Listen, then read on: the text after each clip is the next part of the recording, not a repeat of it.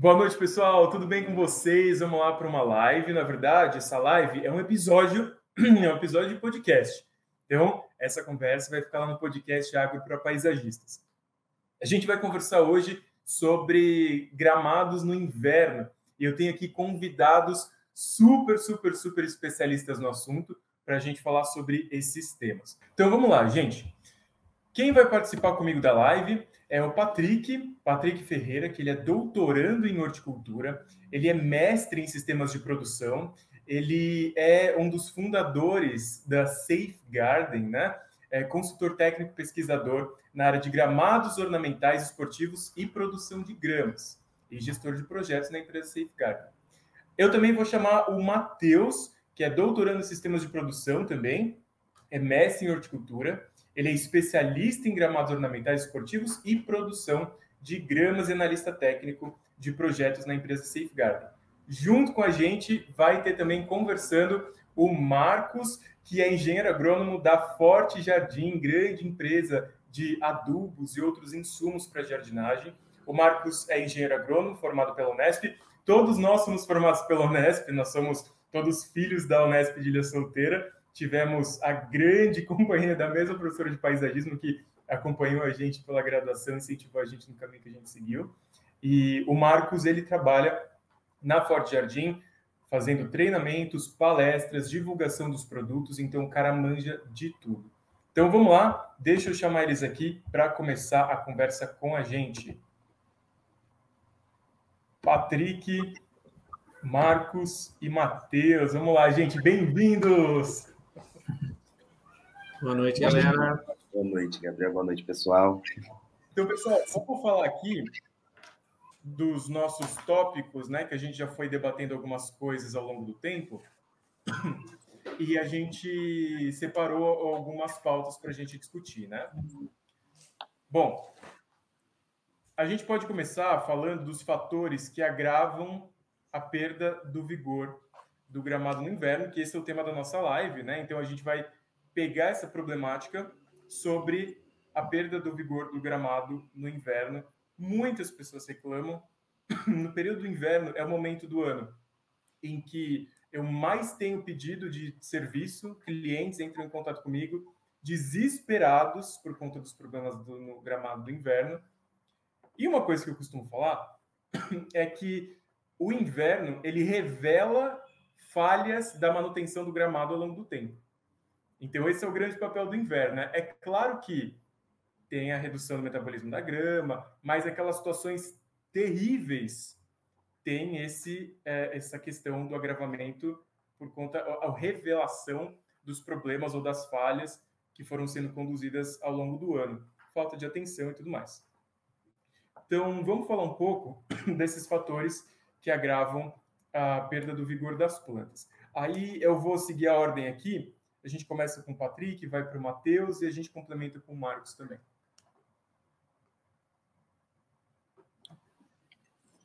Bom, Gabriel, é, seguindo nessa linha que você comentou, é até engraçado a gente falar sobre isso, porque é, geralmente a pessoa vai atrás de um profissional só quando o problema existe. Né? E não tem que, naquela noção, aquela ideia de que você precisa de um manejo ao longo do ano inteiro. Né? O preparo do gramado com a chegada do inverno não começa no inverno, ele começa bem antes.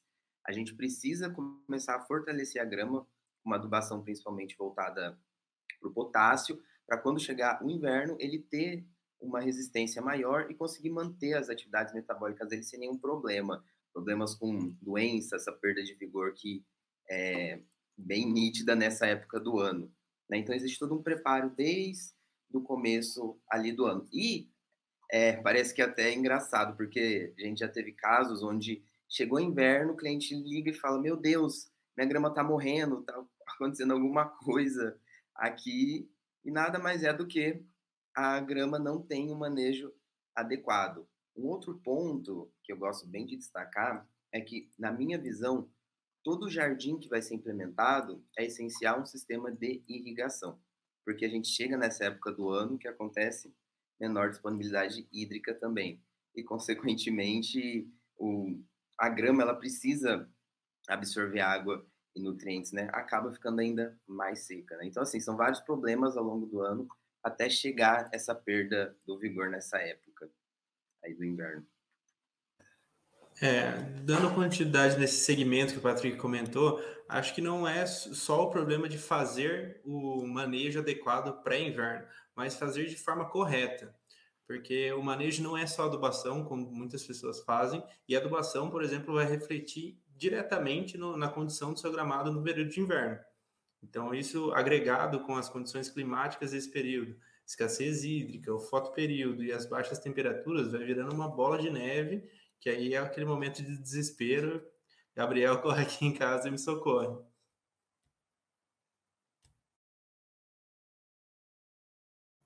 E complementando também, uma outra coisa que a gente percebe é má drenagem também. A gente não falou ainda, mas problema de drenagem. Onde tem poça, geralmente vai ter problema. A grama não desenvolver, é limo, é fungo, e então a gente percebe muito essa questão também da compactação do solo ou, né, às vezes, problemas de acúmulo de água em alguns pontos. Então, realmente, complementando aí tudo que vocês falaram, perfeito, é isso mesmo que a gente percebe. Da parte de nutrição, né, aproveitando, né, falando de adubação, que é o que a gente mais vive né, na Forte Jardim, é, o potássio, ele ajuda na planta em dois pontos. Um que o Patrick falou, tem locais que não chove, então, o potássio é responsável pela abertura e fechamento dos estômagos, né, dos poros. Então, se está muito quente, a planta fecha os poros. E quem faz isso? O potássio. O potássio é responsável por isso. Então, a resistência à falta d'água na região né, sudeste, principalmente, a gente tem é, queda de, de na, na, questão hídrica, né? É, Nordeste chove muito no inverno e lá no sul também chove bastante. Mas aqui, né, onde a gente está, a gente tem esse problema de falta d'água a gente percebe que o potássio é importante para resistência.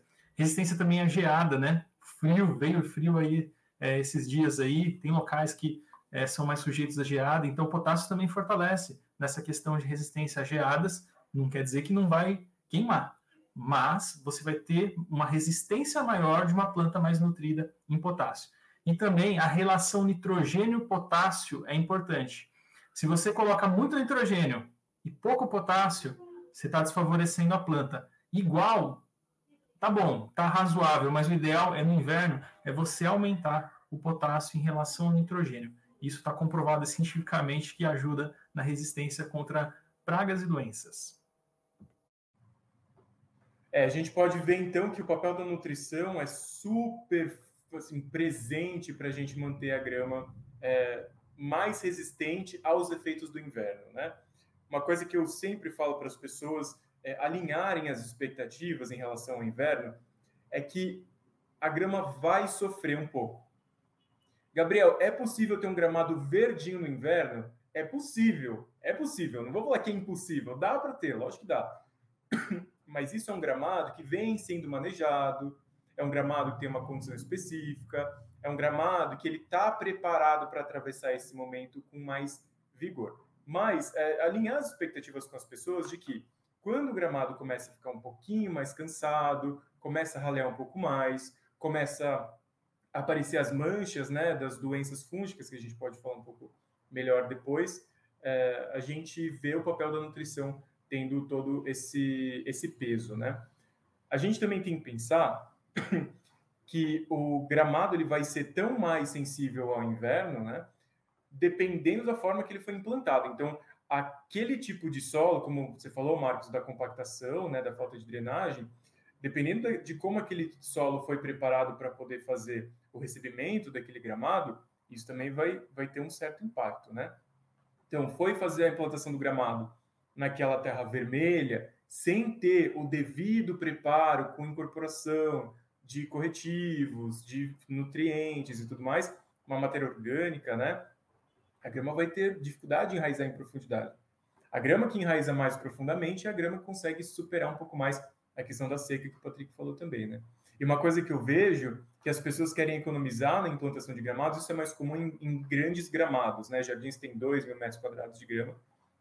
Falar, ah, eu não quero fazer o topsoil ali com, com areia e substrato, que é muita areia, muito substrato, vai custar muito caro, então eu quero pôr na terra. Aí você vai lá e faz a recomendação. Beleza, você quer pôr na terra? Tá bom. Aproveita a retroescavadeira da obra e faz um revolvimento do solo em até 20 centímetros. Ah, mas não sei o que, será que dá? Aí entra engenheiro no meio, engenheiro da obra, fala que não, que tem que tirar terra e pôr terra nova. Gente, calma. Escuta o pessoal da agronomia. Vamos fazer um bom preparo do solo, fazendo uso é, adequado dos corretivos e dos nutrientes, e, enfim, dos condicionadores, porque mesmo que não tenha o topsoil, que seria o mundo ideal para a implantação de gramado, a gente ainda consegue ter um bom gramado em cima daquela terra nativa ali, a terra vermelha. Mas isso também vai causar esse impacto, né, gente?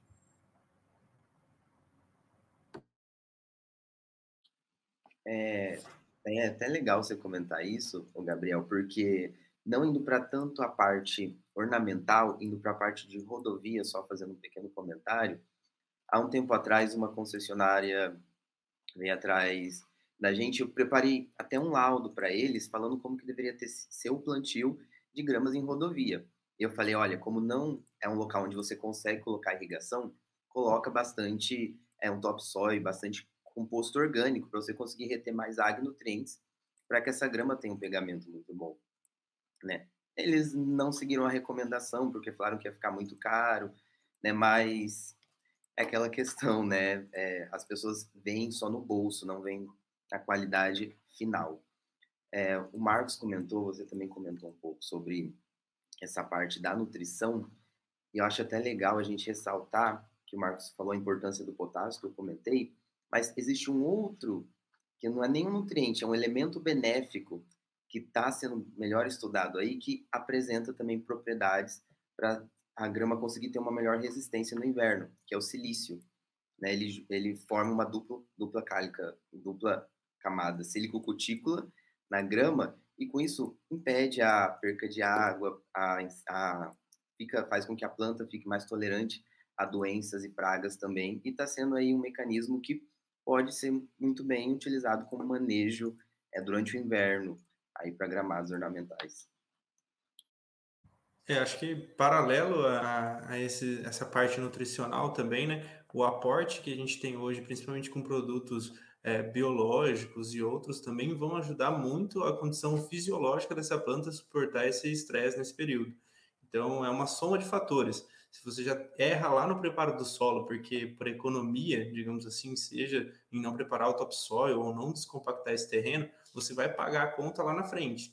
A gente costuma dizer muito que a, que a grama ela é preguiçosa. Então, se, se você está com o sistema radicular superficial, no momento que você precisar, tiver um estresse hídrico, você economizou já na irrigação, não descompactou, então você tem uma raiz numa, num perfil pequeno, ela não tem de onde buscar água, o espaço nutricional de buscar nutrientes também dela está limitado, e isso vai, vai formando, continuando aquela bola de neve, série de fatores que vão impactar na qualidade do seu gramado principalmente nesse período mais crítico para a gente aqui no, em países em condições tropicais.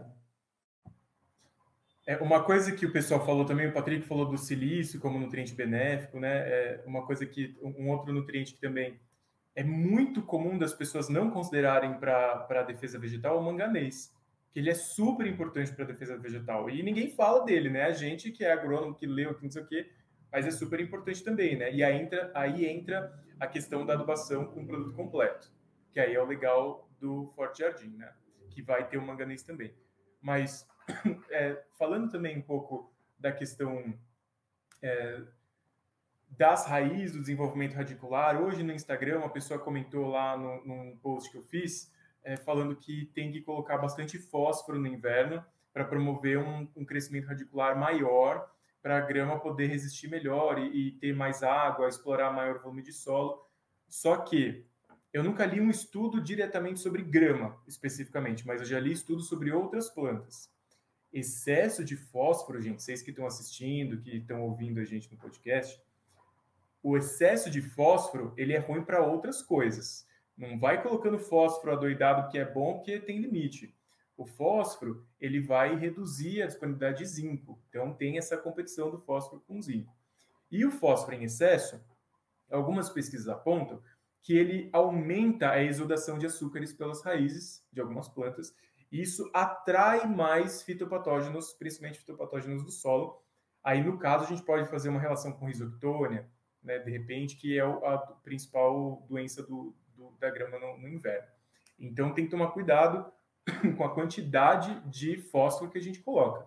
Tudo tem que ser um equilíbrio, né? E a grama tem uma, uma demanda por fósforo baixa. Não tem uma demanda tão alta assim por fósforo, né?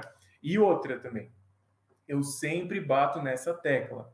O fósforo não é um elemento enraizador.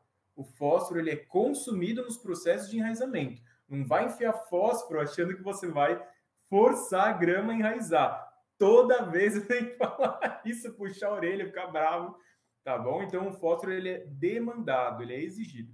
Se você fez adubação com equilíbrio nos nutrientes ao longo do ano, você fez uma boa é, gessagem na implantação, você fez uma boa calagem na implantação, fez uma boa incorporação de matéria orgânica, coloca lá o bocache líquido para a, a, presença dos micro-organismos benéficos.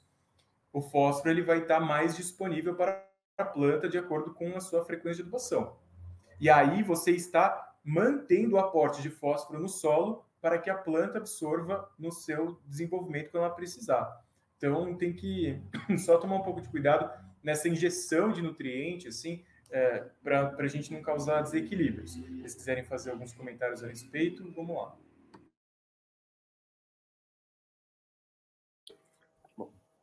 Pode falar, Teu. Não, é isso mesmo. As pesquisas mostram que assim o fósforo, é, principalmente em solos argilosos ali, ele é essencial no, no início, quando a planta está enraizando é, ou na produção, né? No início ali da produção de grama mesmo, o fósforo é muito demandado. Mas depois que você tem uma placa pronta, você vai plantar um rolo, ou seja, é, ou um solo bem preparado com fósforo, é, a, a, extração de fósforo, quanto que a planta puxa o fósforo ao longo do tempo é muito baixo mesmo. Pode acontecer deficiência de fósforo em campos esportivos, que aí é base areia. Né? Então, aí realmente pode acontecer e as plantas podem sentir maior, é, uma maior falta de fósforo nesses em greens de golfe, né, em campos de futebol, por exemplo. Mas não é comum né, a deficiência do fósforo em gramados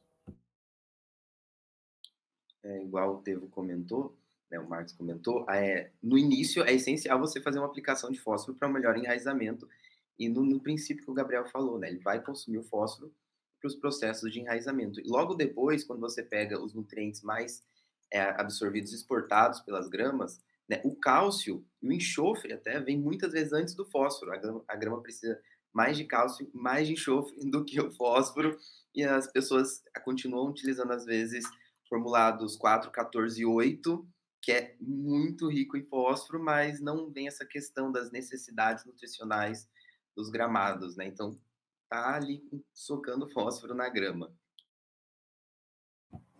É, a questão é. também do.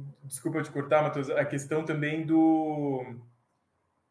Nossa, você falou um negócio, fugiu totalmente da minha cabeça aqui eu comentar. Você falou do, da, das formulações constantes. E da, da absorção e nutrição, né? É, cálcio. Ah, lembrei, lembrei. Nossa, gente, obrigado. Né? Ao final do dia já tudo bem. A questão é que as pessoas ficam no NPK achando que essa é a ordem de exigência de nutrientes pelas plantas. Não é. O nitrogênio sempre vai ser o maior é, absorvido, demandado pelas plantas. Mas cada espécie vegetal vai ter sua ordem de demanda de nutrientes. E ao longo da vida da planta isso muda também, né? Então, como o Patrick falou, gente, às vezes o enxofre, o cálcio, ele tem uma demanda muito maior do que o próprio fósforo. Então, não vamos nos confundir achando que a ordem de demanda por nutrientes que a planta tem, do maior para o menor, é o NPK, que ainda tem mais uma penca de nutrientes para lá, né? Não é só a NPK que faz a nutrição vegetal. Você ia falar, Matheus? Desculpa. Não, eu, eu ia só acentuar a questão do fósforo na implantação, né? Como o pessoal já deixou claro, é, durante o, você também comentou, durante esse desenvolvimento da grama, ela vai mudar a necessidade dos nutrientes. Na implantação é sempre interessante porque vai ajudar muito no pegamento, aquele start da raiz sair do tapete de grama e se fixar no solo que você está implantando ele. Então, nesse momento, ok, vamos de fósforo. Só que aí daí para frente o manejo vai mudando de acordo com o desenvolvimento, o tipo de solo, o preparo que você fez dali e até mesmo o manejo que você faz durante o ano. Né? Então, aí a exigência nutricional vai oscilar. Maravilhoso. A gente abordou bastante questão nutricional aqui, né? Eu acho que esse é um tema que, que atrai muita gente, inclusive eu até coloquei aqui no final, se tiver tempo para a gente discutir, sobre o uso de produtos estimulantes. Eu não coloquei bioestimulante, porque eu coloquei o fosfito aqui junto, né? Uh, mas eu coloquei produtos estimulantes, a gente pode é, falar um pouco mais disso depois, porque a gente tem observado que tem é, é, retornos muito legais de fazer uso não só da nutrição, mas o uso de bioestimulantes e condicionadores orgânicos do solo, como ácidos úmicos e fúlvicos, que tem uma ação bioestimulante também, mas vai condicionar o solo para aumentar a CTC e tudo mais, né? Mas quem não tem, não tem muita profundidade em termos técnicos, CTC é a capacidade do solo de reter nutrientes, trocando em miúdos bem básicos assim. Então, quanto maior a CTC do solo, maior a capacidade do solo reter nutrientes o ácido úmico e fúlvico aumenta a CTC do solo. Então, um solo tratado com ácido úmico e fúlvico, ele consegue segurar melhor os nutrientes para que a planta possa absorver.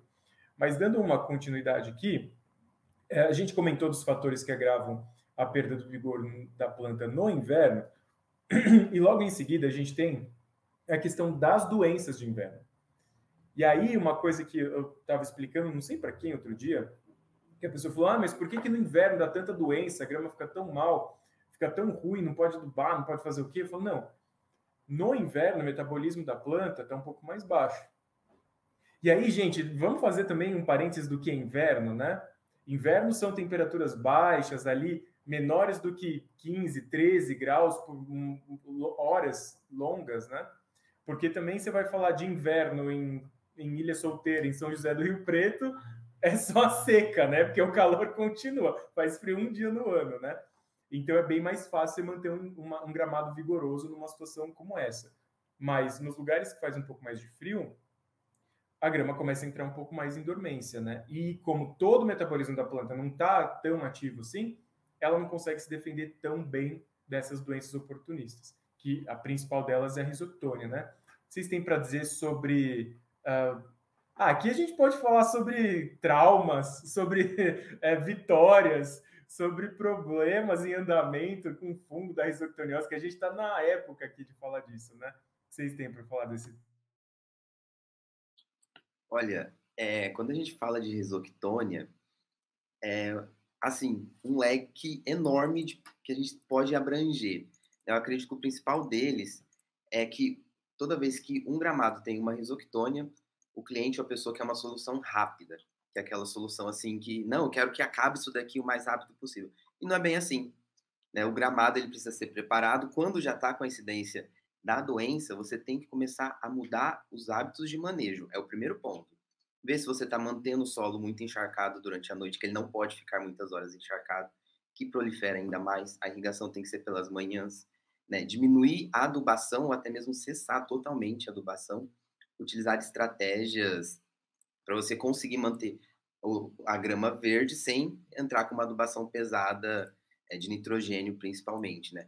E assim, e colocar na cabeça do cliente, olha, a risoctônia, ela não vai desaparecer agora, a gente tem que começar a trabalhar com manejo e para conseguir no próximo ano começar a diminuir a incidência dela. E não existem produtos registrados praticamente para uso em área urbana que a gente pode estar utilizando para controlar. Né? Existem algumas questões aí de produtos bioestimulantes, orgânicos, como você comentou, Gabriel, mas não é exatamente assim que vai aparecer de uma hora para outra. Nesse sentido, eu gosto muito de usar uma frase do Daniel Tapia, né, que ele trabalha mais com esportivo, mas é, encaixa muito para problemas de exoctônia em paisagismo. É, é tudo questão de planejamento, porque você não, entre aspas, trata a risoctônia é, no, quando ela aparece. Então, começa lá atrás, é modo preventivo e não curativo.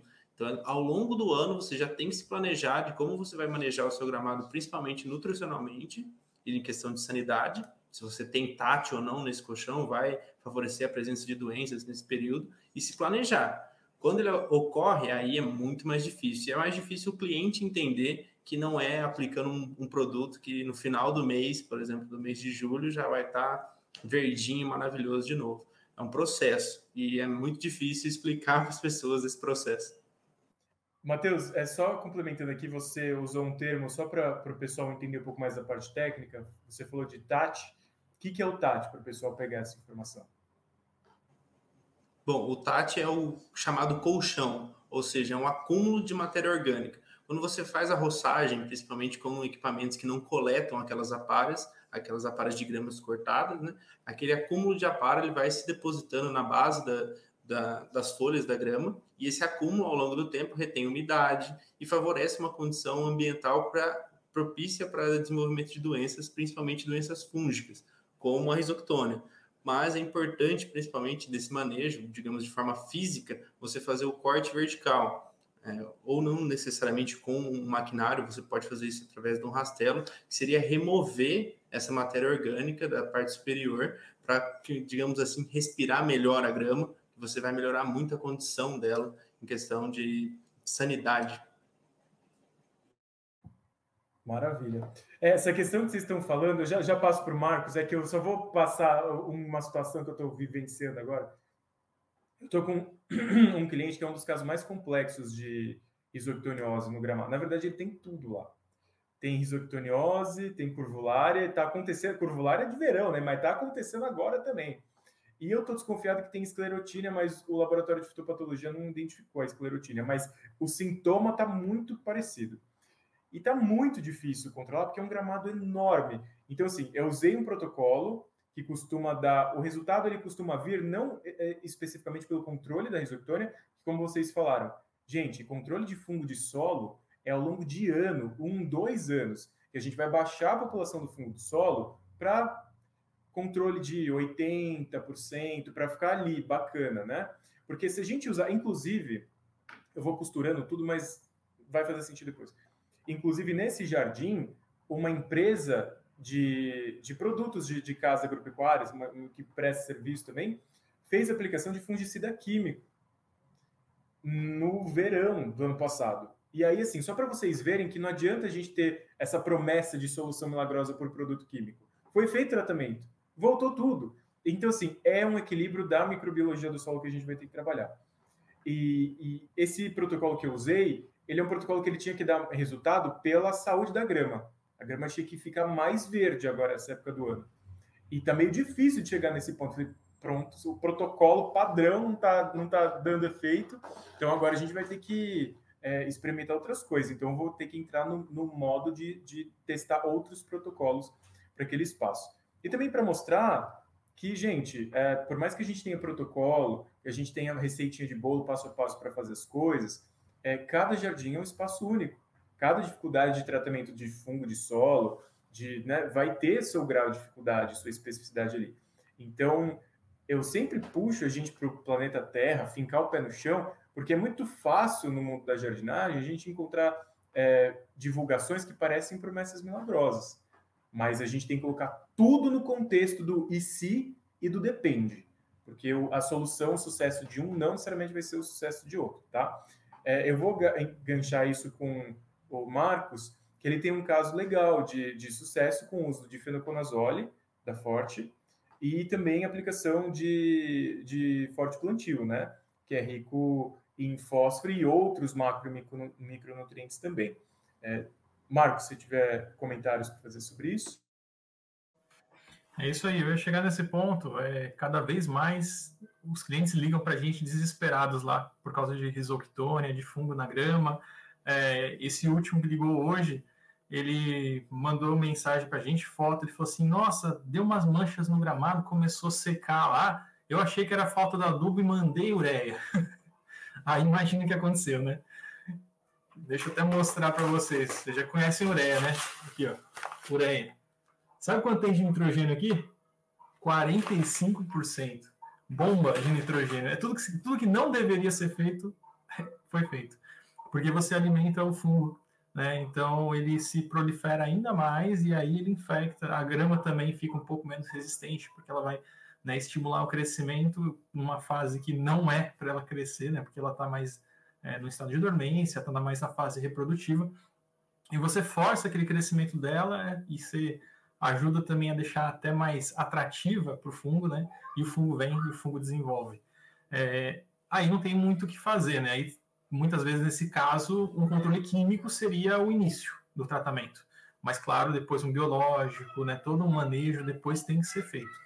É, a gente tem um fungicida da Forte, vou mostrar para vocês aqui. Ele é aqui, essa caixinha aqui, Forte Fungicida, 30 ml. Aqui, ó, 30 ml. Você vai diluir um litro de água e você vai fazer um litro de fungicida. Por que, que você não faz mais? Por que, que não tem embalagem grande? Porque ele é um produto de jardinagem amadora. E esses produtos podem ser utilizados em jardins residenciais e até profissionais. É hoje o que a Anvisa permite é isso. Produtos para jardinagem amadora são de venda livre, então você pode utilizar sem problema algum. É, a gente não testou contra a risoctônia, mas os clientes começaram a ter problema e a gente falou, vamos, tenta, né? Tenta. Difenoconazol é sistêmico, então vai ser absorvido pela folha, vai descer né, pelo caule, raízes e pode ter um controle. E o cliente teve, teve um sucesso né, usando forte fungicida, três aplicações, uma por semana, então um pouco mais intensa ali. E depois ele passou um adubo de forte plantio, né? Um adubo rico em fósforo, tem silício 1%, né? Que o Patrick falou que ajuda na resistência também, é, magnésio, cálcio, então também pode ter ajudado no equilíbrio e tem micronutrientes também. Então, esse conjunto nutricional mais o controle químico, o cliente conseguiu resolver. Aí, claro que a grama não ficou bonita né, de um dia para o outro, mas passado o período de inverno, a gente falou, daí quando chegar na primavera, você faz uma adubação com forte jardim. Ele fez e a grama ficou verde, ficou bonita. Então foi um, todo um tratamento que foi feito para controle. Maravilha. É só também a gente ilustrar um pouco para entender a questão do, do fungo, por que, que a risoctônia é tão difícil, né? Porque a risoctônia é um fungo considerado, ele é classificado como necrobiotrófico. Então, a risoctônia ela vai se alimentar da parte viva da planta e ela também pode se alimentar de matéria orgânica em decomposição. Resto de raiz que morreu, resto de folha que morreu. Então, olha o tamanho do problema, né, gente? É difícil, então tem que ir com muita calma nesse. Vai com muita sede ao pote, quero resultado para ontem. E aí você tá lá com o cliente e fala, então, não é assim que a gente vai resolver. E ele fala, eu quero ver a grama verde no inverno. Eu falei, bom, então você tinha que ter começado dois anos atrás tá? Só para a gente entender um pouco mais sobre esses pontos. Ó, uma pessoa colocou aqui do lado, é, e eu achei interessante a gente comentar sobre isso, é, que indicaram é, para ela usar Amistar para fazer o controle de risoctônia. Gente, Amistar é um produto agrotóxico com registro para uso agrícola. Segundo a lei dos agrotóxicos, a gente não pode usar produto é, de registro agrícola em áreas urbanas, em áreas residenciais. E a gente também não poderia usar o produto agrotóxico fora da, do registro a que ele se destina, da, da cultura que ele se destina. Então, se o produto está registrado para morango, cana e feijão, só pode ser usado em morango, cana e feijão. Tá? Então, tem vários problemas sobre isso. Existe uma cultura no Brasil de ficar disseminando agrotóxico é, sem registro para poder ser aplicado no jardim e não pode. E aí isso acaba criando uma série de desvantagens para nós profissionais que se preocupa em fazer a coisa é, direitinho conforme a legislação, né? Que aí a gente fala, não dá, aí chega alguém lá que dá um gato para conseguir o produto e fala, tive resultado, e aí você fala, pô, mas e aí, né? E, e a nossa profissão como fica? Então, só para a gente é, ressaltar esse ponto. É, tem, tem mais. Você falou, diz, Gabriel, diz. é uhum. só é, o Marcos, acho que ele tem uma experiência muito maior com isso na parte de registro de produtos, né? Existem os três órgãos reguladores: a Anvisa, o MAPA e o IBAMA. E cada um é para uma área específica, né? A, o MAPA é para a área rural, a Anvisa é para perímetros urbanos e o IBAMA geralmente é para margens de rodovia, trilhos de trem, né? E os três órgãos são completamente independentes. Eles não se conversam muito bem. Né? Então, o produto registrado em um órgão não é o mesmo que você pode usar em outro, né? em área urbana não é o mesmo que você pode registrar, é, utilizar em área rural, em perímetro rural. E ainda quando a gente entra em área de produção, é, a gente já tem essa questão que você falou, que existe um produto específico para aquela cultura. Então, mesmo você tendo o registro de um produto para a área rural, você precisa utilizar o produto que é registrado especificamente para aquela cultura. E Gramado, na, em área rural, no caso, era uma, assim, era uma deficiência tremenda de produto para a área rural. Né? Tanto que, com o passar do tempo, os produtores de grama conseguiram aumentar o número de registros, né? o que era registrado para pastagem passou a ser utilizado em área gramada e, consequentemente, depois foi abrangido para o setor de floricultura também, né? Então, tudo que é registrado para gramado, pastagem e floricultura pode ser utilizado em área de produção de grama, em perímetro rural. Acho legal falar também que esse esforço foi muito em função da Associação Nacional de Gramados, né? A Grama Legal, que ajudou muito nessa expansão. E outra coisa importante falar sobre ambientes urbanos, é, estava dando aula sobre esse assunto, sobre produtos químicos utilizados em ambiente urbano, e é a questão para onde vai. Geralmente no campo, é, pensando numa perspectiva breve, digamos assim, ele fica no solo, mas na área urbana não. O que, que a gente tem? Principalmente coleta de saneamento de água. Então, quando esse produto químico vai para o sistema fluvial, não, o tratamento que é feito de, é de resíduos sólidos para depois essa água se tornar potável esse tipo de, de agroquímico ele não é tratado. Então a água fica impotável, você não pode tomar ela. Então isso prejudica toda uma cadeia, além de ter malefícios, a questão de você ingerir água não tratada com esses químicos, você vai ter muitos prejuízos. Não é só a questão ambiental e da nossa profissão, você vai estar se auto-sabotando. Muito bom. Gente, dando é, a continuidade aqui, eu estou tentando abranger todos os tópicos que a gente separou, que tem bastante coisa. Uh, vamos falar um pouco de, de, tratamentos possíveis, né? O Marcos falou do difenoconazole, de um caso de sucesso. Uh, alguns tratamentos possíveis que a gente comentou sobre dinâmica de micro-organismos, né? É, eu acho que a gente tem que pensar para poder fazer esse equilíbrio de micro-organismos, quando a gente pensa em microbiologia do solo, a gente pensa na parte viva e na parte orgânica, né?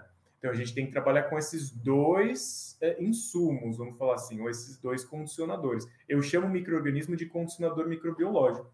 Então o bocache ele vai ser um condicionador microbiológico, porque ele tem na composição microorganismos são agentes de biocontrole. Uh, quer dizer, é, tende a ter, né? Porque não tem como a gente saber muito o que tem dentro de um bocache, porque é caro fazer é, separação de microorganismos aqui. Eu fiz um, um produto é, aqui no escritório com base na agricultura natural coreana, que é o fermentado de folhas, que é super bom e tal. E aí eu entrei em contato com o laboratório para fazer isolamento da, dos micro-organismos, né? Custa 250 reais por micro-organismo. Eu falei, não, obrigado, deixa para lá, né? Então é meio difícil de ficar isolando. E o próprio laboratório falou que é difícil. É, então, assim, os agentes de biocontrole são Saccharomyces cerevisiae, são bacilos subtilis, são os lactobacilos, né? Essa galerinha toda aí do, do mundo das bactérias e das leveduras. É, então, a gente vai pensar no bocache, nos fermentados, sólidos ou líquidos que a gente pode colocar, e matéria orgânica, né? E a matéria orgânica programado, ela pode vir de diferentes fontes, né? E aí eu já consigo juntar esse assunto com cobertura de gramado. Aí eu vou deixar com vocês. Vocês podem ir para o caminho que vocês quiserem dentro desse tópico. Vamos lá. Olha, é, a cobertura de gramados, eu, eu sou a favor de fazer uma cobertura de gramado, só que eu sou contra fazê-la no inverno. Né? Eu acho que a melhor época para você estar tá fazendo uma cobertura é na primavera, verão ali, né? Porque a grama começa a aumentar suas atividades metabólicas, você tem mais incidência de temperatura, fotoperíodo e disponibilidade hídrica. Daí é um momento legal de você recuperar a grama. Só que eu não coloco a cobertura, é, realizar somente a cobertura, e sim um conjunto de processos. Você pode fazer um corte vertical, que o Matheus comentou, né, até mesmo uma descompactação, uma furação no gramado e vindo, consequentemente, com uma cobertura. Mas, além da matéria orgânica, eu adicionaria uma areia ali para melhorar toda a aeração do solo. Você comentou de mecanismos e estratégias né, para a gente conseguir diminuir a incidência é, dos fatores que acontecem com a gramado no inverno. É, eu gosto muito de fazer uma, durante o inverno, realizar adubação foliar. Eu acho que a adubação foliar, ela consegue manter o verde, só que ela tem que ser constante, você não pode aplicar uma única vez, sem você disponibilizar muitos nutrientes, principalmente o nitrogênio. Né? Então, acho que essa é uma estratégia bem legal da gente estar tá trabalhando, né? Disponibilizar a adubação foliar principalmente com magnésio, ferro e enxofre. Né? O magnésio faz parte da clorofila, ferro e enxofre são precursores da síntese de clorofila e tem boas respostas. Aí, o pessoal da Forte tem um produto bem legal para o inverno baseado nesses nutrientes. É, lá nos Estados Unidos, quando eu estava lá esse ano, o pessoal tem usado giberelina no inverno. Eles estão fazendo uma aplicação no final do outono ali de giberelina para conseguir manter os níveis, a, a, grama mais verde durante o inverno. E eu achei bem interessante. É um tópico até que eu gostaria de estudar um pouco mais e entender essa dinâmica da, desses hormônios vegetais, aí, principalmente a giberelina, para o inverno.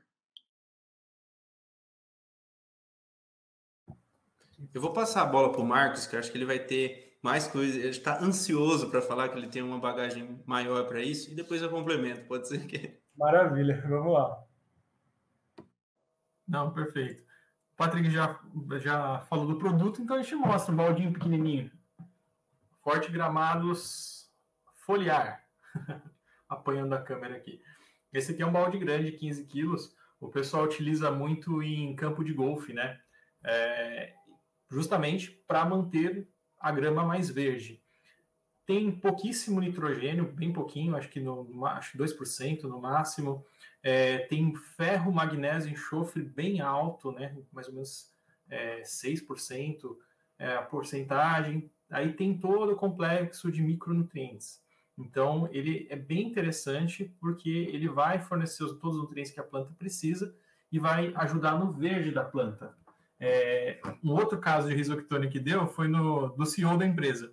A gente deu, deu fungo, na verdade foi vários fungos, né? O Patrick até analisou, um deles foi fusarium que deu, mas depois deu risoctone também agora no inverno. Foi terrível. e a gente estava com esse problema de fungo ao, tempo, tratando, estava recuperando a grama, estava rebrotando, chegou o inverno, é, não tem irrigação, a grama começou a ficar feia, e a gente tratou de novo com fungicida e começou a passar o foliar a gente conseguiu ter crescimento de grama no inverno. É, coisa assim que não, eu não tinha visto. E eu fiquei surpreso. A grama bem verdinha e soltando estolão novo nessa época do ano. É, com esse adubo foliar. Não é milagre, mas assim, é como ele é bem, comple bem complexo, tem um pouquinho de aminoácido também, eu acho que ajudou nessa recuperação. O Patrick falou da giberelina. Será que o aminoácido foi precursor e ajudou também nessa questão? Né? Porque o que é aminoácido? Os hormônios vegetais nada mais são do que é, a planta produz. Só que ela pega os nutrientes, transforma em aminoácidos e desses aminoácidos viram né, alguns hormônios vegetais, alguns outros compostos de defesa também, né? Vocês falaram do nutriente, né? De alguns nutrientes zinco também ajudando a defesa, é, manganês, né? E outros também. Pode ser, pode ter sido esse efeito, né? Que aconteceu lá. Então tem que estudar mais, né? Tem muita, falta, eu acho, muita pesquisa ainda. Por mais que vocês estudem, né? Matheus aí, Patrick, quantos estudos vocês já fizeram aí? Eu acho que sempre tem estudo, sempre cabe é, estudos para reforçar ainda mais o que a gente consegue ver na prática.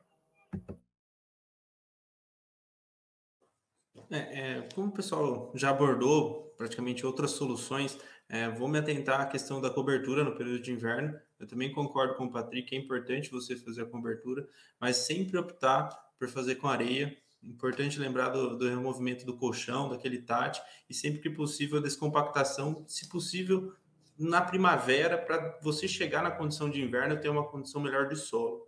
E não falando de solução, mas de uma alternativa, digamos assim, para esse período de inverno, não necessariamente para a risoctônia, mas é, como o Patrick abordou, muito utilizado nos Estados Unidos, principalmente por conta que a gente tem essa redução hídrica. Então, como o gramado fica feio esteticamente, lá eles usam uma prática que agora no Brasil está tá pegando, está começando a ser mais utilizada, está entrando na moda, que é a questão de pigmentação, você pintar o gramado. Então, você não está resolvendo o problema, mas esteticamente você vai ter um resultado que muitas vezes é mais satisfatório do que alguns tipos de manejo errôneo. Então, a pintura hoje a gente tem diversas formulações de tinta que não afetam o desenvolvimento da grama e vai te entregar um, um uma qualidade estética sensacional. E aí, Matheus, acho importante ressaltar também de que essa tinta é um produto atóxico e biodegradável, né? Que uma vez eu postei no meu Instagram, choveu de gente falando está contaminando o meio ambiente. Fala, calma, não é tinta látex que você está jogando ali, né? Spray de tinta na lata é uma tinta especial, é um corante, então degradável. Você não come comida com corante? Então, calma também. Então, tem, tem, são produtos específicos, pensados em todos esses detalhes, né? Muito legal falar a questão da, da pigmentação do inverno, que sim, é uma prática que a gente está vendo cada vez mais, né?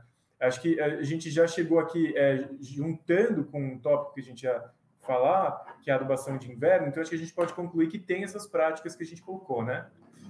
O adubo foliar, que o Marcos apresentou, da Forte, que é esse rico em enxofre, magnésio e e tem ferro, magnésio e enxofre como é. principais nutrientes, né? Uhum. É, que é, são responsáveis tanto pela molécula da clorofila ou pela pigmentação pela, pela própria é, estrutura da clorofila ou precursor né, de, de verde na planta. Então, é e aí, Marcos, como, como que faz a aplicação? Só para o pessoal entender como que pode Sim. fazer a aplicação foliar desse produto no gramado. Geralmente o pessoal faz com maior frequência, porque o foliar dá uma resposta rápida, é muito bom, mas é, você tem que estar sempre repondo, né? Porque são pequenas quantidades que você vai fornecendo. Então, depende muito do, do caso, do gramado, do tom, que, assim, como que, qual a deficiência né, que está esse gramado, mas em geral são adubações a cada 15 dias ou até semanais, vamos falar assim, quando tem campeonato green de golfe, não é? Aí o pessoal já manda toda semana ali para realmente manter um tom de verde bem alto mesmo no gramado. Ele não é corante, o Max Green foliar, mas ele faz com que a planta produza mais clorofila e isso vai deixar ela mais verde. Então é essa a função do produto, né? Justamente, naturalmente, você ajudar ela a produzir mais verde. E em green de golfe, em campo de futebol, geralmente é base areia. E areia tem, não tem praticamente nenhum ferro, né? Tem pouco, tem quase nada.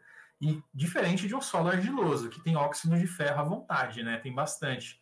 É, então, tudo bem, lá você tem ferro. Agora, geralmente, nos solos de campos esportivos você não tem. Posso dar um spoiler também?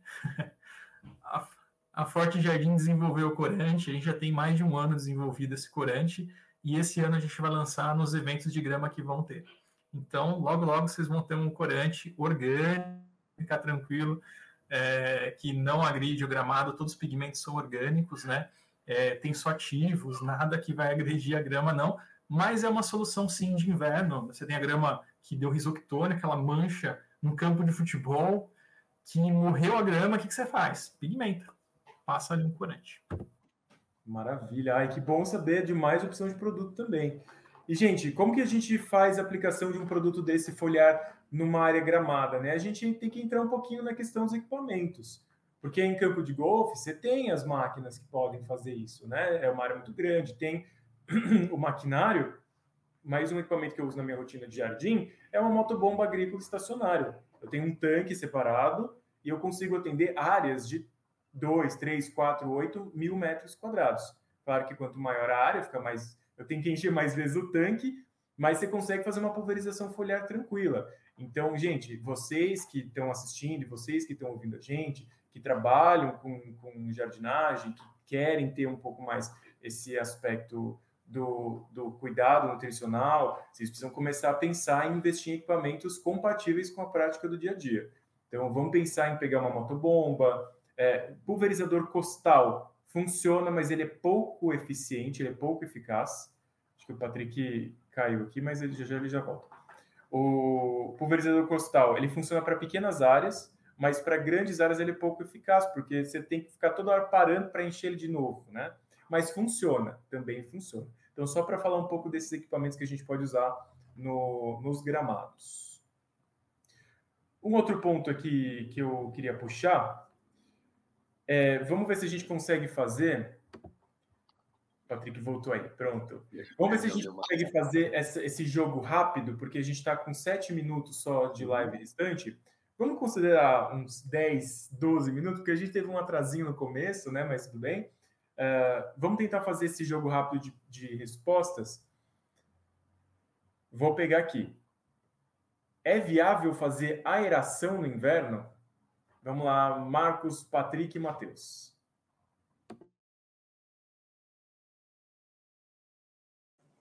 É possível ser feito, mas eu recomendo fazer na primavera, na primavera verão, porque aí você vai ter uma, um, a, o gramado tendendo ao ápice, que vai ser a melhor recuperação, regeneração do gramado para ter uma condição futura. No inverno é uma condição mais difícil da grama se recuperar.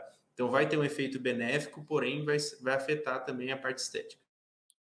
É, faço as minhas palavras a do Matheus, né? No inverno você tem um menor metabolismo do gramado, se você agride ele ainda mais, a grama não vai conseguir manter suas atividades metabólicas ideais e você chega até em períodos como a primavera, uma grama mais deteriorada, que ela vai precisar muito mais de um manejo mais intenso para conseguir se recuperar posteriormente. É isso mesmo. Imagina um corte vertical. Você agride, né, lâmina na grama ali. Como que você vai conseguir fazer com que ela recupere nesse período de inverno? Então, não é bom, não é recomendável, não. Muito bom. E outra também, quando a gente pensa na, na aeração na primavera-verão, a gente está causando fissuras e fragmentações dos estolões e dos rizomas, e o aumento das temperaturas vão favorecer que isso ajude a grama a encher mais. Né? Então tem esse ponto também. Então, como o Matheus colocou super bem, é possível, sim, tudo nessa vida é possível, só que algumas coisas têm consequências, né? Então, é melhor deixar fazer na primavera e verão. Uh, essa daqui, vamos ver se a gente consegue ter uma resposta rápida para isso. Qual é a forma mais rápida de restaurar um gramado? Vixe, essa daqui eu, eu soltei e saí correndo. Vai lá vocês.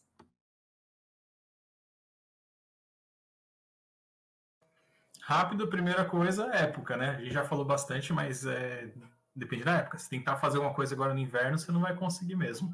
Então, época, e aí, numa época certa, você fazendo os manejos corretos de aeração, de melhoria de solo, precisa de matéria orgânica você coloca, ou areia, né, depende de uma cobertura, e você dando nutrição, você vai fazer sim que essa grama cresça mais rapidamente, mas tem que ter tudo isso aí.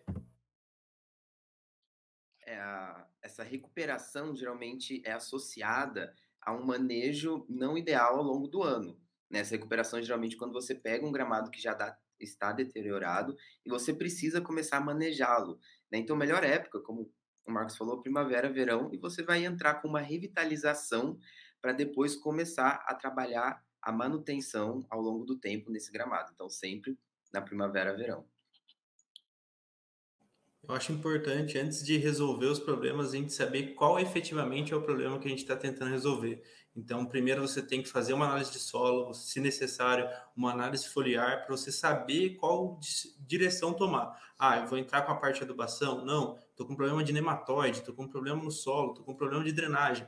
Identificar o seu problema para depois direcionar qual a melhor solução. Muito bom. Então, como resolver rápido um gramado? Calma, com calma. É assim que se resolve rápido um gramado. Vamos lá, produtos estimulantes. A gente pode fazer é, cada um aqui rapidinho. E você falou um negócio, Matheus, que me veio uma lembrança na cabeça de, de uma situação que tem quase nada a ver com o tópico que a gente está agora, que a gente vai falar de estimulantes. Mas eu só vou citar para as pessoas não fazerem implantação de gramados usando substrato ou usando uma mistura de muito substrato pouca areia, ou muito substrato pouca terra. Porque o substrato, ele tem uma composição orgânica, claro que é uma composição orgânica mais estabilizada, só que ele vai decompondo com o tempo. E aí eu tenho um caso que entrou, que chegou para mim semana passada, do cliente falando que o gramado dele baixou, cedeu. E aí, como é que foi feita essa implantação? Em substrato, principalmente. Então, acho que é só veio, não sei por que veio isso na minha cabeça, eu, eu senti no meu coração que eu tinha que falar. Mas uh, vocês quiserem fazer algum comentário sobre isso, vocês querem falar sobre essa questão da mistura, do, do, do preparo? Pode ser, já que a gente vai fazer uma rodada. É, a gente, na Forte, né, a gente trabalha com condicionador que, diferente do substrato, está estabilizado. Então, ele fez uma compostagem natural, são vários anos de compostagem, e você realmente você não tem essa redução ao longo do tempo. Mas tem substrato que você trabalha, nossa, super soltinho, leve, mas na hora que você coloca, incorpora com a terra, os micro-organismos vêm com tudo. E aí decompõe o material orgânico e você tem é, realmente um, um, uma, até essa, essa, questão de ceder o, o, gramado, o solo, porque você consumiu todo aquele substrato. Ainda mais se foi bastante substrato, né? Se o cliente colocou bastante, aí você vai perceber muito mais é, esse, essa questão de você redução de volume, né? Então, acho que é um ponto que acho que dá para a gente falar. Os condicionadores têm menor redução, você não vai notar essa redução de volume em relação aos substratos. É, eu gosto muito de trabalhar com o topsoil, uma, a mistura de composto orgânico mais areia. Só que um ponto que eu gosto muito de retratar é a origem do composto orgânico. Cuidado com essa origem. Muitas vezes você pega um composto orgânico de origem de gado extensivo ali que não foi bem preparado, você vai estar tá levando um banco de plantas daninhas enorme para o gramado. Né? Então, muito cuidado nessa hora. Prefira, eu particularmente prefiro muito bem mais comprar um substrato pronto já de um, a própria Forte tem vários condicionadores, substratos conhecidos e fazer essa mistura juntamente com areia para fazer a aplicação no gramado. Muito Acho bom, que... muito bom. Diga, Matheus. Acho que só a questão do substrato, além de afundar, a gente está de olho na composição desse substrato, porque tem diversos materiais de origem, diversas composições que não só afundar vai ser o prejuízo, a questão de retenção, é, a questão nutricional mesmo que esse, que esse substrato vai estar tá afetando por ter excesso de cinzas ou menos cinzas, um exemplo, por exemplo. Então, tá de olho na composição química do seu substrato, não só na, na questão de matéria orgânica. Show. E também na questão da, do tempo de compostagem, se substrato está estabilizado, como o Marcos falou, que o substrato da Forte, o, o, o condicionador, ele tem uma estabilização já é, de saída, porque tem muito substrato por aí que é tirado do, das pilhas de compostagem, das leiras, antes de finalizar o tempo de compostagem, e ele vai terminar de estabilizar no solo. E aí você vai lá, faz seu canteiro bonitinho, de repente a planta que você colocou fica toda amarela. Aí você fala, ah, o que está acontecendo, né? Relação carbono e nitrogênio toda bagunçada, redução de, de micronutrientes metais, então é uma bagunça. Então tem que pensar nisso também, tem que cobrar isso das empresas que produzem os substratos. Vamos falar um pouco sobre os estimulantes. Aqui eu coloquei primeiro fosfito de potássio e depois extrato de algas. Se vocês quiserem falar sobre os dois ao mesmo tempo, a gente pode falar. E pode colocar o ácido úmico e fúlvico aqui, se quiser também, que está na mesma aminoácido. Vamos falar de tudo rapidinho aqui desse, dessa galera. Ok. É, fosfito de potássio a Forte tem, esse eu trouxe a embalagem para vocês verem, é esse produto aqui. Antigamente chamava de Fosway, opa, apanhando a câmera, Fosway aqui, e agora a gente chamou do nome técnico mesmo, que é fosfito, fosfito de potássio. É, ele é um fertilizante com 20% de potássio, então ele vai nutrir aquela questão da resistência que a gente falou, que o nutriente potássio faz isso. Fosfito, a planta na verdade absorve fosfato. Fosfito não. Fósforo daqui ela não vai puxar, mas ele estimula sistemas de defesa da planta, produção, produção de fitolexinas, resinas, e isso faz com que a planta fique mais resistente também. Então, além de fornecer potássio, você ajuda também nessa questão da defesa da planta pelo estímulo de resistência na planta. Então, a gente até escreve aqui, ideal para períodos de estresse climático. Então, tá frio, tá na época de inverno, ou calor excessivo também, que também estressa muitas vezes a planta a altas temperaturas, o fosfito é um produto que ajuda. Estado de algas a gente tem no enraizador né, além do adubo, então ele, a gente havia solo, então para um momento de enraizamento, de um fortalecimento de raiz, a gente poderia usar, ele tem extrato de algas ali. No ácido, ácidos úmicos e fúvicos, o Forte Jardim Líquido, agora a gente lançou ano passado, ele já era, é, tinha aminoácidos, mas ano passado a gente colocou carbono orgânico nele, e agora ele é considerado classe, uma classe orgânica subclasse organomineral. Então, ele tem os micronutrientes, macro, e tem também carbono orgânico 6%. Então, ele vai também fornecer ácidos úmicos e fúvicos, que são precursores de é, aminoácidos, é, de, de hormônios na planta, muitas vezes, né? É, além de, você, se você colocar ele via solo, você ajuda né, na questão de aumento de CTC, é, de microorganismo de solo, que os microorganismos, que o Gabriel falou, não adianta ter microorganismo e não ter material orgânico. Eles vão comer o que? Eles comem material orgânico, eles precisam, do carbono para se alimentar. Então você precisa fornecer também material orgânico para esses para manter esses microorganismos vivendo no solo. É, eu gosto muito do fosfito, porque assim, foi descoberto o mecanismo de resistência dele, né, que ele favorecia a resistência a doenças de plantas na década de 70. Só que Hoje em dia, pouquíssimas pessoas sabem dessa informação. Eu já tive a oportunidade de ver um experimento onde a gente comparava o fosfito com o fosfato. Né? E era muito nítido que o fosfato explodiu de pítio, enquanto o fosfito teve um controle muito bom, porque são dois mecanismos específicos que ele atua. O direto, né, que ele acaba atuando dependendo do fungo, é, na polifo, polifosfatase, é inorgânico, alguma questão assim, né, que acaba fazendo com que um patógeno não consiga se desenvolver. E o segundo mecanismo, que é o indireto, que ele aumenta, induz mecanismos de resistência na planta. Com relação aos bioestimulantes, né, é um pouco complicado quando a gente fala deles, porque eles não têm uma legislação específica aqui no nosso país. Muitas vezes são tratados como biofertilizantes. E acaba criando uma certa confusão na cabeça das pessoas quando você até mesmo procura para comprar. Não, quero um bioestimulante. Não, bioestimulante não existe, porque existe um biofertilizante. E existem uma infinidade, né? Se a gente fosse ficar falando aqui, a gente ia falar de ácido úmico, ácido fúvico, extrato de alga, até mesmo alguns micro-organismos como azospirillum, bacilos ou algumas pseudomonas oferecem benefícios.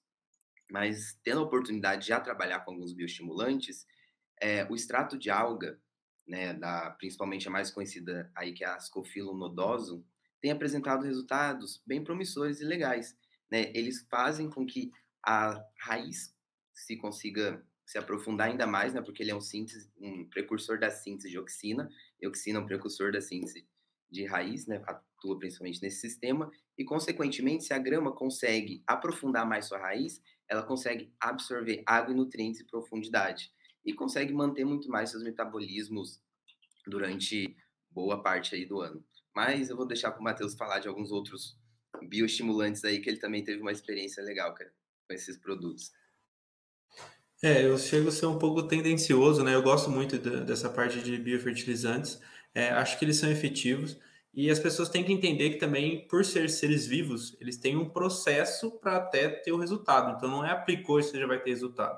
Então, existe o tempo de atuação desses micro-organismos. Outra questão importante também é a conservação desse, desse material. É, diferente de um, de um adubo químico ou do, de qualquer outro produto que você vai utilizar, o tempo de prateleira, digamos assim, tem que ser respeitado, senão você vai perder muita eficiência desse produto. Quanto a resultados, é, além do resultado já esperado, eu gosto de falar que eles são uma segurança. Se você tem um período de estresse tipo, hídrico, altas temperaturas ou estresse, é, falta de água, e você usou esses biofertilizantes, a chance do seu gramado sobreviver, passar por esse período de estresse é muito maior, porque ele vai ter um aporte muito grande de diversas, não só fisiologicamente, o solo vai estar bem nutrido, é, a condição da, da, sua grama para passar por esse estresse vai ser muito maior do que se não utilizasse. Quanto ao fosfito, é, vocês já abordaram, é, é certeza de, de, ter resultado, é uma molécula conhecida, é, essa reformulação que a, que a Forte fez trouxe o produto para mais próximo do público. Então, se você tiver oportunidade, faça e faça de, de forma consciente qualquer uso desse, tanto do fosfito como de da parte de biofertilizantes. Saiba o que você está fazendo ou procure um profissional para te explicar como fazer. Porque às vezes não é porque não deu resultado, às vezes é porque você fez errado e não é, a culpa não é do produto, é sim de quem está executando. Maravilha, gente. É, é, acho que como conclusão dessa nossa conversa, né, a gente pode extrair o fato de que não tem milagre para cuidar de gramado. Os gramados que são muito saudáveis e são muito bonitos, eles vêm ao longo de um processo. Uma coisa que eu falo também para o pessoal no Instagram, para o pessoal na, nas várias outras redes sociais, para os meus alunos, gramado é sinônimo de agenda.